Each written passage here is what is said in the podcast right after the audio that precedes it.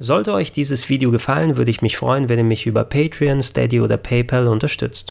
Schönen guten Tag und herzlich willkommen auf rpgheaven.de zu den fünf enttäuschendsten Videospielen des Jahres 2019. Traditionell hier auf dem Kanal mache ich gegen Ende des Jahres ja immer meine Top-Listen. Was sind die Spiele, die mir am meisten Spaß gemacht haben? Das wird es auch geben. Ab morgen gibt es dann jeweils ein Video pro Tag mit ein paar Plätzen von meiner Top 20. Es sind wieder sehr, sehr viele Spiele geworden, mit denen ich auch wirklich echt viel Spaß gehabt habe. Aber diametral am anderen Ende des Spektrums gibt es dementsprechend auch einige Games, die mir überhaupt keinen Spaß gemacht haben, die mich enttäuscht haben, die mich im Stich gelassen haben, nachdem ich so hohe Erwartungen hatte. Und da wollen wir heute einmal vorneweg das alles aus unserem System rausbekommen, damit wir uns auf das Gute und das Schöne konzentrieren können. Hier in dem Video, ich habe es bewusst die enttäuschendsten Spiele genannt, weil das ist natürlich eine sehr subjektive Liste. Das heißt per se nicht, dass diese Spiele objektiv schlecht sind. Da sind auch bestimmt einige dabei, die ihr sehr gut findet, die auf euren Top-Listen sich dann drauf befinden. Und das wird natürlich auch nicht heißen, heißen, oh, ihr habt aber Unrecht, das ist eigentlich ein Scheißspiel und so weiter, sondern das sind eben Games, die nicht wirklich das geworden sind, was ich mir persönlich erhofft habe oder die mich vielleicht auf dem falschen Fuß erwischt habe. Und das will ich einmal kurz hier erklären und erläutern und dann in einer Flop 5 zusammenfassen. Ähm, es waren mehr Titel als fünf, äh, die ich äh, in diese Liste hätte mit reinnehmen können, aber ich habe da nochmal sortiert und geguckt, welche sind wirklich es würdig, auch die Flop 5 des Jahres für mich persönlich genannt zu werden.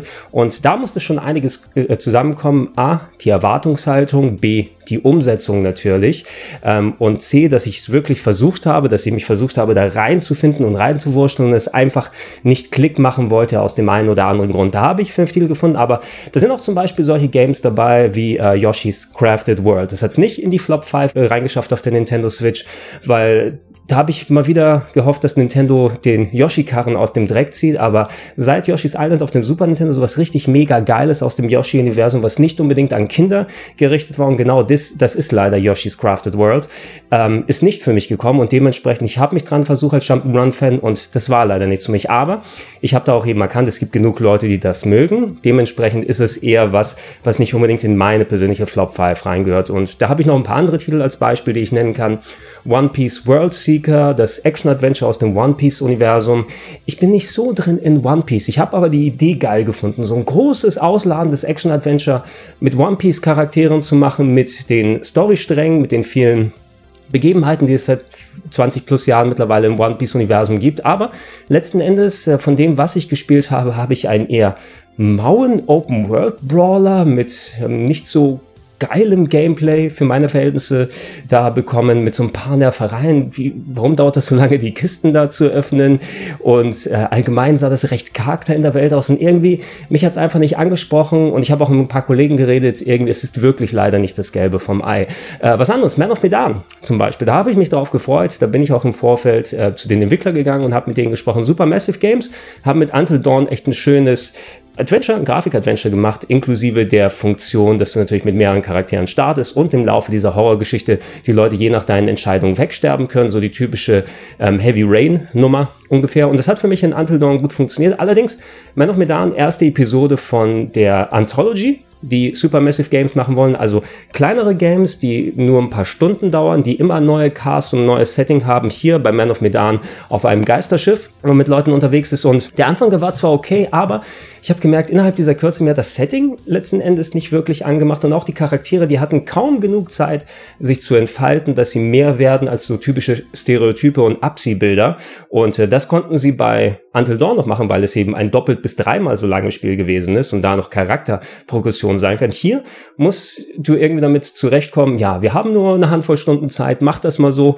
und irgendwie leider ist das Spiel nicht über sich hinausgewachsen. Ne? Und dementsprechend ist es eine persönliche Enttäuschung. Oder auch, uh, da werde ich einigen Leuten, glaube ich, vor den Karren pissen, aber Astral Chain, uh, ich erwarte jetzt schon die Sachen. Das Spiel von Platinum Games auf der Nintendo Switch. Großes Action-Game, Sci-Fi-Szenario mit ganz eigenständigem Gameplay, dass man irgendwie Dämonen in Roboteranzügen hat, die man an, an einer Kette wie einen Hund oder einen Gimp dann führt und dann in den Kampf reinschickt. Ich habe mir so ein bisschen was erwartet oder erhofft, dass ich so den. Normalerweise macht Platinum Games auch oft Klick bei mir, sowas wie Metal Gear Rising. Beispielsweise vielleicht ein bisschen was von dem Action-Anspruch mitnehmen und ich habe sie gemocht, die Nier Automatas und wie sie alle heißen. Ne? Selbst die Bayonettas, die mir meist ein bisschen zu bunt sind, aber gameplay-technisch bin ich da reingekommen. Irgendwie hat es bei Astral Chain nicht geklappt. Ne? Ich habe versucht einige Stunden, aber es kam mir so zäh vor. Es hat nicht Klick gemacht beim Gameplay, das Design und die Musik, die dabei waren. Irgendwie war das wirklich nicht meins. Und äh, ich habe es auch schon auf etlichen anderen Listen als Top-Game des Jahres gesehen. So soll es auch für die Leute sein. Aber für mich persönlich würde ich zumindest in den Enttäuschungsbereich hinpacken. Nicht so sehr, aber dass ich sagen würde, dass es in die Flop 5 kommt. Und ein anderes Spiel, da gebe ich auch unumwunden zu, da habe ich instant Kopfschmerzen bekommen, als ich, als ich es ausprobiert habe. Und ich hatte eigentlich irgendwie Bock drauf, aber überhaupt nicht den Zugang dazu gefunden. Ancestors, The Humankind Odyssey, das ähm, Strategiespiel, die Lebenssimulation kann man sagen auf dem PC. Patrice Dessier, ehemaliger Entwickler von Assassin's Creed, weggegangen von Ubisoft und hat seit langen Jahren versucht, ein eigenes Spiel auf die Beine zu stellen. Das Ergebnis ist hier so etwas, was fast schon wie so Maxis-Simulation von früher wirkt, so Sim Life, hätte ich mal sagen sollen, aber man äh, ist dann ein Primat, ein Uraffe und muss äh, normale Sachen lernen, wie miteinander reden oder ähm, Sinne schärfen, damit man irgendwie nicht umgebracht wird von Tigern und äh, von Alligatoren und so weiter in der Urzeit und das ist irgendwie sehr, sehr undurchsichtig. Ich habe es angemacht und dann sehe ich auf einmal, ich laufe mit diesem Affen da herum, alles ist so unscharf, es ploppen irgendwelche Sachen auf, wo ich nichts verstehe und ich habe instant richtige, also wirklich physische Kopfschmerzen bekommen. Und ich muss es nach ein paar Minuten ausmachen. Ähm, ich habe auch schon bei anderen Kollegen wieder dann weitergeguckt. Ähm, da gibt es natürlich dann Sachen, die man lernen kann, als Spieler, aber als auch, je nachdem, diese fundamentalen Dinge, die normalerweise in anderen Games gang und gäbe sind, dass die aber entsprechend umgesetzt werden können. Ey, ich konnte leider nicht. Ich habe es probiert und dann... Uh, kam der Schmerz hier dazu. Ne? Und dadurch, dass ich dem Spiel nicht mal eine Chance geben konnte, konnte ich es nicht auch legitim in meine Flop 5 hier reinpacken. So, das waren so Sachen, die nicht reingekommen sind. Jetzt kommen die fünf enttäuschendsten Spiele, die mal ein bisschen an den Karren gepisst haben, ans Bein getreten haben. Auf Platz 5 ist Soul Seraph. Ein kleinerer Titel, ein Download-Game von Team Ace müssten die heißen. Das sind die Leute, die ähm, den Ego-Brawler Xenoclash gemacht haben oder da gab es dieses Side-Scrolling Roguelike-Game Abyss Odyssey vor einigen Jahren und Soul Seraph ist die Wiedergeburt, die versuchte Wiedergeburt eines meiner Lieblingsspiele, das ich ähm, im Weihnachtsspecial dieses Jahr drin hatte, nämlich ActRaiser von äh, Quintet, damals über NX rausgekommen auf dem Super Nintendo. Eine Mischung zwischen Jump'n'Run, Hack and Slay und äh, Aufbaustrategie, Göttersimulation. Hier mal wieder. Man hat zu einem Teil Action-Parts gespielt und dann kam so ein Aufbaustrategie-Part. Man hat Gott gespielt, der dann versucht hat, ähm, durch entweder ja, eigenes Eingreifen in den Action-Parts, die so Jump'n'Run-mäßig sind, mit verschiedenen Moves und so weiter, durchaus guter Schwierigkeitsgrad und dann eben so, ja, bisschen Tower-Defense wirkt das heutzutage, aber mit Aufbaustrategie, mit Top-Down-Ansicht, dann versucht, ähm, zwischendurch den, die Menschen äh, zu schützen vor den Dämonen, die über sie hereinbrechen. Das war auf dem Super Nintendo eine geile Mischung.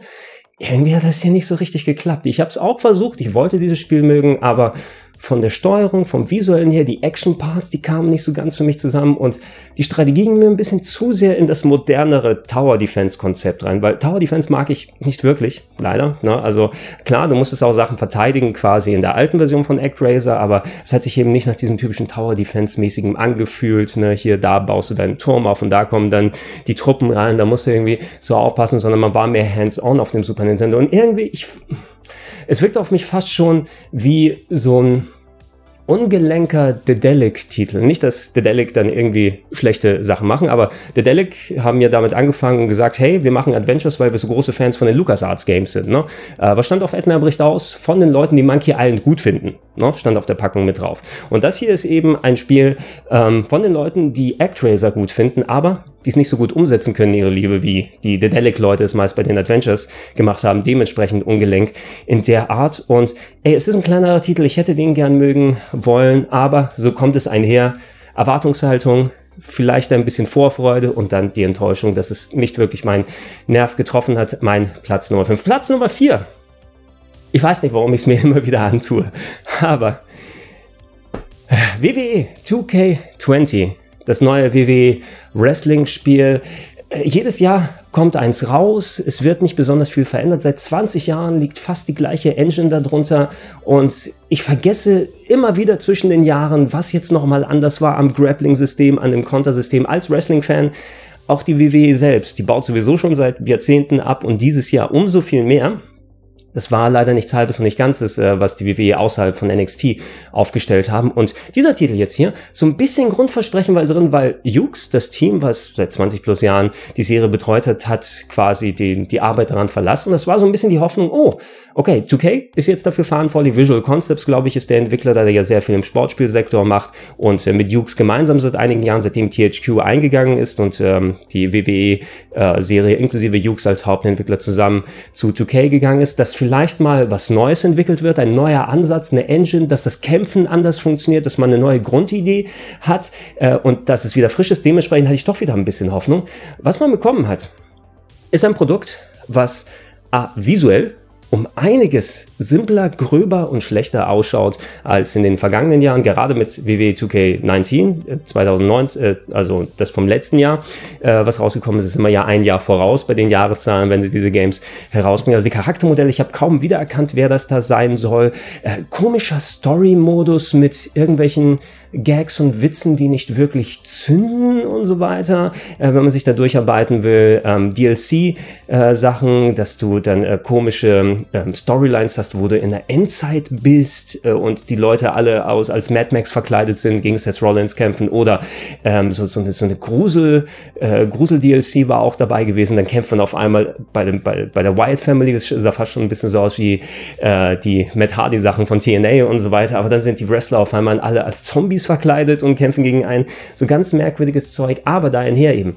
Ähm, der Weggang von Hughes hat wohl nicht dafür gesorgt, dass ähm, Visual Concepts von neuem anfangen kann, sondern die haben versucht, das zusammenzuschrauben, so gut es geht. Und wenn der Hauptentwickler nicht mehr da ist, da hatten die wohl mega Probleme damit. Ne? Also jetzt in der aktuellen Version, ich habe es kurz vorher nochmal eingelegt, um meinen Eindruck zu äh, äh, aufzufrischen und zu festigen, um zu sehen, ob es hier dann auch verdient ist. Zum Release war das Game mega verbuggt. Ne? Jetzt habe ich ein paar Stunden nochmal gespielt und es ging. Ich bin jetzt nicht auf mega große Bugs gestoßen in der aktuellen Fassung, aber ich kann auch äh, eventuell Glück gehabt haben. Zu Beginn ist es aber, hey, was da Leute durch den Ring gefallen sind und Figuren, die geflogen sind und alles auseinander. Eines der verbuggtesten Spiele, die die letzten Jahre rausgekommen sind. Und es hat sich nicht mal besonders viel anders angefühlt als die Teile vorher. Also ist der gleiche Brei, nur noch mal schlechter zusammengenäht. Und das ist mega schade, weil ich würde gerne wieder ein neues Wrestling-Spiel mögen. Ich habe, guck mal, ja, da kann ich mal zeigen. Für 5 Euro. 5 Euro habe ich mir das hier gekauft. Hier, das NJPW Fire Pro Wrestling World, das äh, klassische 2D-Wrestling-Spiel äh, mit äh, New Japan-Lizenz. 5 Euro habe ich mitgenommen. Und damit, ich habe es noch nicht anfangen können, gerade erst angekommen, ich glaube, da werde ich 500 Mal so viel Spaß haben, wenn die Disk jetzt nicht zerbrochen ist, gerade wo ich es weggeworfen habe. Also, WWE2K, hm, 20 auf Platz Nummer 4. Platz Nummer 3. So. Da erwarten einige, dass das der erste Platz hier ist. Aber, ja, wie gesagt, Erwartungshaltung, Vorfreude und so weiter. Und die war schon im Vorfeld gesenkt. Deshalb bei anderen ist es, glaube ich, die eindeutige Nummer 1. Bei mir habe ich es auf Platz 3 hingepackt, ist Anthem von BioWare. BioWare, ey, ich liebe die Mass Effect Games, ich habe auch die Dragon Age Sachen sehr gerne gespielt und Mass Effect Andromeda, ich habe mich so darauf gefreut und dann kam diese ganze, das ganze negative Feedback, dass ich es bis heute noch nicht richtig angefasst habe. Ne? Aber da hieß es ja vor einigen Jahren, hey, Anthem, eine neue Sci-Fi-Serie kommt, war sogar das Abschlussspiel auf einer E3 von Microsoft, wo sie gesagt haben, ey, das ist so wichtig für uns, dass äh, wir das in den Vordergrund packen. Ne? Und äh, alles, was nach und nach rausgekommen ist, sogar unabhängig davon, dass diese ganzen Enthüllungsgeschichten gewesen sind, wie schwierig die Entwicklung gewesen ist und dass nichts vorne und hinten funktioniert hat, die Frostbite Engine super Probleme gemacht hat, dass das Spiel einfach komplett aus den Fugen geraten ist bei der Entwicklung. Aber, wo ich dann alleine schon gehört habe, okay, es ist BioWare, aber es soll eher ein Multiplayer, Destiny-artiger Online-Loot-Shooter, also ganz so viel, na gut, vielleicht nicht der Fokus so mega viel auf Loot hier in den meisten Fällen, aber so ein Multiplayer Online-Instanzen-Shooter, das hat sich schon für mich sehr viel wie Destiny angefühlt von dem, was ich gespielt habe und da war schon meine Motivation im Keller. Ne? Habe ich schon gesagt, okay, also auch wenn es Bioware hier ist, ich bin jetzt nicht der Online-Spieler, na gut, ich probiere es mal, dann kommt's raus und es ist ein Desaster. Ne? Ähnlich wie bei WWE 2K20 äh, äh, zu Beginn komplett verbuggt, äh, mega lange Ladezeiten, die Versprechungen, die sie gemacht haben, so dieses große Herumfliegen auf dem Planeten und da seine Mission erledigen, hat halbgar funktioniert. Du hattest viele Grafikfehler, die da abgelaufen sind. Es gab so ja sogar, dass bei einigen, ich glaube die PS4 war es irgendwie überhitzt ist, weil das Spiel dann die so in Anspruch genommen hat und da das Spiel so programmiert war, dass es auf einmal zu viel, dass die Hardware benutzt, dass welchen Leuten das Gerät kaputt gegangen ist. Im Hinterkopf. Aber dass ich jetzt hier diese Top-Liste machen wollen würde, sonst wäre es unter den Nicht-Flop 5 hier gewesen, habe ich es vor kurzem nochmal äh, heruntergeladen, installiert, diesmal von vorne nochmal angefangen. Ich habe mir eine Xbox One X ausgeliehen, ähm, meinem 4K-Fernseher hier angeschlossen, entsprechend, äh, ich habe mir EA Access geholt für 4 Euro, weil da ist es mit drin. Das heißt, ich musste nur 4 Euro bezahlen für die Xbox-Fassung und mittlerweile ist es einigermaßen gepatcht, also es hat immer noch die langen Ladezeiten und äh, viele Sachen sind immer noch sehr Makulatur. Ähm, Story ist überhaupt nichts für von dem, was ich erlebt habe, das mich irgendwie mitgenommen hat. Das Storytelling komisch dann fragmentiert. Äh, du hast eine Miniatur-Hauptwelt, Hauptwelt, zumindest zu Beginn ist es noch so in den ersten paar Stunden. Vielleicht wird es ja noch mal ein bisschen breiter, aber aus der EU-Perspektive in dieser Ministadt rumlaufen und dann in diese mit Ladezeiten durchsetzte Open World dann hinzugehen, wo man mit anderen Leuten zusammengepaart wird, um fliegst da herum für eine halbe Stunde. Das Fliegen, das macht auch irgendwie Spaß. Es sei denn, du bist in engen Gängen da drin und knallst da die ganze Zeit irgendwo an die Wand. Also so ein bisschen so die, die Grunddetails haben sie schon mitbekommen. Aber ähm, es ist so, es fühlt sich so nach Fleißaufgabe an. Oh, du kommst jetzt an den Punkt. Äh, du musst bitte drei Minuten ausharren und währenddessen wirst du angegriffen. Puff, puff, puff, bis diese Leiste aufgeladen hat. Oh, du musst sechs leuchtende Punkte einsammeln, um einen Reaktor zu aktivieren. Äh, während du angegriffen wirst, wer hätte das gedacht? Oh, da kommen Monster. Und es sind immer, du gehst von einem Punkt zum anderen machst eine Fleißaufgabe nach der anderen, ne? Und bis am Ende die Mission vorbei ist und dann du dir angucken kannst, wie Level und so weiter aufsteigen.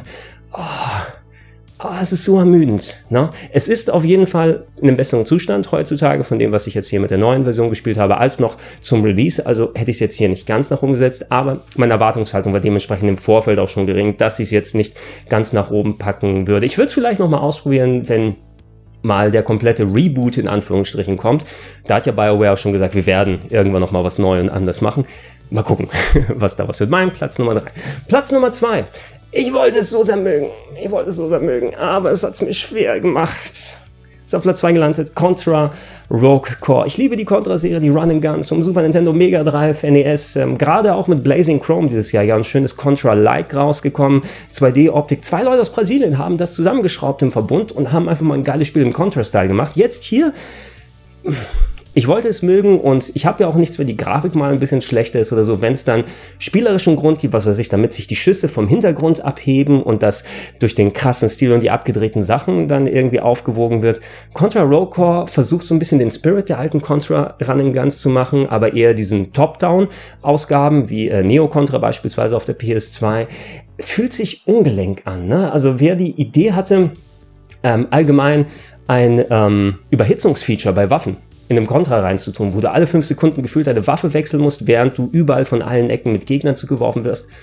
Das war keine gute Idee. Außerdem, die Perspektive, die meistens gewählt ist, ich habe selten den, den, den Eindruck, es fühlt sich eben wie so ein Twin-Stick-Shooter jetzt die meiste Zeit an, ähm, äh, dass ich auch äh, die Perspektive richtig treffe und easy die Leute ins äh, Visier nehmen kann, sondern immer, ich muss immer noch mal ein bisschen vorbeiziehen und dann treffe ich sie. Also die Perspektive ist oft nicht geil gewählt, die Grafik ist leider nicht besonders schön. Es ist alles in kleine Missionsstrukturen gepresst, die du gameplaymäßig zum Ablauf auch mehrfach dann machen musst, anstatt kreative große Ideen dann wirklich nacheinander in abgesteckten Leveln zu präsentieren und ich habe es versucht. Ich habe es wirklich versucht, weil ich mag die Contra-Sachen sehr gerne, aber da ist der erste Eindruck leider auch in den meisten Fällen der richtige gewesen und ist leider eben nicht das Spiel geworden, was es hätte sein können. Ich weiß nicht, ob es hätte noch mal ein bisschen mehr köcheln sollen oder man einfach einen anderen Ansatz geht. Oh, was ich auch nicht so dolle fand, war dieser aufgezwungene Humor, weil man jetzt das Ganze wie so oft ähm, so Sachen, die so ein bisschen diese 80er Actionhelden-Romantik mitgenommen haben und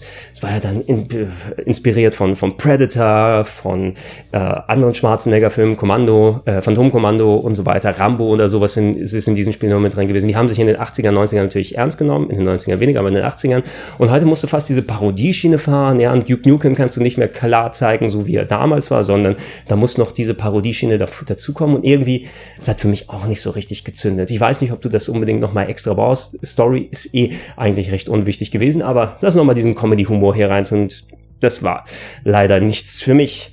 Platz Nummer zwei. Platz Nummer eins ist, wo habe ich denn? Das ist. Was könnte er sein? Mein enttäuschendstes Spiel des Jahres. Es ist du, du, du, Left Alive. Ah, Left Alive ist es. Ach, jetzt, Ah, bin aufs Kabel gekommen. Okay, ich hoffe, das Mic funktioniert noch. Das wäre es ja was, ne? Wenn es mir auch hier die Aufnahme nochmal verhagelt. Left Alive für die PlayStation 4 kam tatsächlich noch dieses Jahr raus im Februar. Ist ein Spin-off der Front Mission Serie. Hatte ich einen Eintrag gerade auch in, der, äh, in den Weihnachtsspielen 2019, die ich euch präsentiert habe. War eine echt schöne Serie an rundenbasierten Strategiespielen, die schon Spin-offs in der Vergangenheit hatte. Und Left Alive ist aus diesem ähm, ja alternativen Geschichte, alternative Zukunft muss man sagen, Universum, ähm, wo dann äh, Krieg mit Wanzern geführt wird, mit Walking Panzern, mit großen Mechas und äh, die äh, politischen Grenzen sich so verschoben haben, dass komplett andere Länder existieren und Konflikte da drin sind. Aber es war immer sehr spannend in den Strategiespielen ausgelegt und da konnte man auch seinen Hirnschmalz echt anwenden. Left Alive ähm, braucht keine Strategie, sondern Left Alive ist mehr Stealth Action, würde ich sagen, machen sie draußen ein neues Szenario ähm, und es versucht Metal Gear zu sein. Es fühlt sich aber an, als ob du Metal Gear spielst, wenn dir jemand die Hände gebrochen hat. Ne? Also, also Stealthen, ohne dass du geile Stealth-Optionen hast. Metal Gear Solid 5, da kann man sagen, was man möchte. Ne? Aber das eigentliche Gameplay, die Steuerung und so weiter, die ist geil. Die funktioniert, das ist flüssig, das ist perfekt ins Ziel nehmen, Leute ablenken können, von hinten greifen, ins Gras reinziehen oder sowas. Das funktioniert einfach, das klappt. Das funktioniert bei Metal Gear Solid 5. Bei Left Alive wird man mit halbgarer Optik in so kleine Sandbox-Welten reingeworfen, je nachdem, was die Story einem gibt. Und ey, das ist alles so ungelenk. Ne? Du hast ein Crafting-System, wo du immer darauf achten musst, äh, wie du Sachen wirfst. Du hast, äh, wenn du dich verteidigen möchtest, permanente Ressourcenarmut auch, was jetzt so Kugeln und andere Sachen angeht. Aber das Stealth-Killen geht auch nicht so mega easy. Wenn die dich mal gesehen haben, musst du auch irgendwie gucken, ob du dann dich nochmal verstecken kannst und hoffen kannst, dass es irgendwie vernünftig dann einherkommt. So macht das Stealthen keinen Spaß, wenn man nicht vernünftig eben dann stealthen kann. Es wirkt so ungelenk, wie gesagt. Alles darüber hinaus es gibt so ein paar interessante Story-Ansätze, inklusive so ein Dialogsystem, bei dem man ähm, gezwungen ist, äh, gewisse Antworten zu wählen. Ne? Oh, du bist gerade in dieser Situation und du kannst zwei, drei Antworten wählen, die den weiteren Verlauf dieser Mission, diese Story-Parts bestimmen. Hast du ja auch häufiger mal noch. Aber es wirkt alles so random auch hier und zufällig. Ne? Du kannst manchmal eine Antwort wählen, wo du denkst, okay, das Gespräch wird jetzt in die Richtung äh, verlaufen und dann auf einmal äh, irgendwie, ja, beruhige dich. Es gibt auch noch einen Morgen, also jetzt nochmal exemplarisch gesagt, und der gegenüber der gerade eine Waffe sich an den Kopf will. Ach ja, das glaube ich nicht. Puh.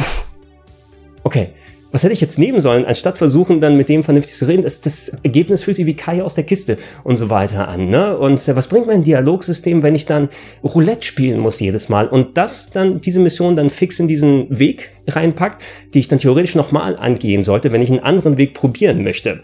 Also, ich weiß es nicht. Ne? Ab und zu gibt es auch mal Parts, wo du in die Wanzer rein kannst, ähm, in die Mechas und ähm, die schießen aber auch sehr unpräzise, äh, macht ab und zu mal Spaß, dann so ein bisschen Groß-Action mit denen hier zu machen. Allerdings äh, es ist eben nie in diesem Strategiepart mit drin und da obendrauf eben ungelenke Stealth-Action, die ähm, Strategie ist nicht wirklich dann ähm, mit drin, die Story, ähm, obwohl da Ansätze da sind, irgendwie das Dialogsystem haut dann auch wieder weg, das Voice-Acting ist nicht so dolle. Und die Technik, ich habe es auf der PS4 eben hier gespielt, meine Herren, das sieht auch nicht besonders gut aus. Und dafür, äh, also vielleicht haben die zu Recht den Front-Mission-Namen da weggelassen, weil es wird dem absolut nicht gerecht, für wie Front Mission steht. Und ich bin dann durch mich gegangen, als ich diese Titel gesehen habe und gesagt habe, nee, eindeutig, es muss Left Alive sein, als enttäuschendstes Spiel des Jahres da. Wie viel hat es mich gekostet? Es ist die, es ist die Day One Edition. Wie viel hat es mich gekostet? 9,99 Euro. Da seht ihr, welche Opfer ich für, äh, auf mich nehme. Für euch. So, äh, das sind meine Flop 5 des Jahres plus ein paar Dishonorable Mentions, die ich euch genannt habe. Nennt gerne in den Comments eure enttäuschendsten Spiele des Jahres. Wie erwähnt, bei mir, ich habe es auch gesagt, es müssen keine schlechten Spiele passieren, aber welche, die nicht auf einer Linie mit mir hier gewesen sind. Bin gespannt darauf zu sehen, was ihr da so drin habt. Ab morgen startet meine Top 20 des Jahres 2019 ein bisschen auseinandergefächert. Nicht alle auf einmal, sondern jeden Tag gibt es ein paar Einträge, über die wir hier reden können. Und freut euch drauf, bis Ende des Jahres ist also hier dann Betrieb auf rpgheaven.de. Podcast-Version äh, findet ihr wie immer auf Plauschangriff www.gedankenschwung.de oder in den Gedankensprung-Feeds. Und falls ihr es noch nicht gemacht habt, ich würde mich freuen, wenn ihr mich mit einem kleinen monatlichen Betrag unterstützt unter patreon.com slash rpgheaven, unter steadyhaku.com slash rpgheaven oder unter paypal.me slash direkt. Vielen Dank fürs Zuschauen, fürs Zuhören. Wir sehen uns morgen. Bis dann.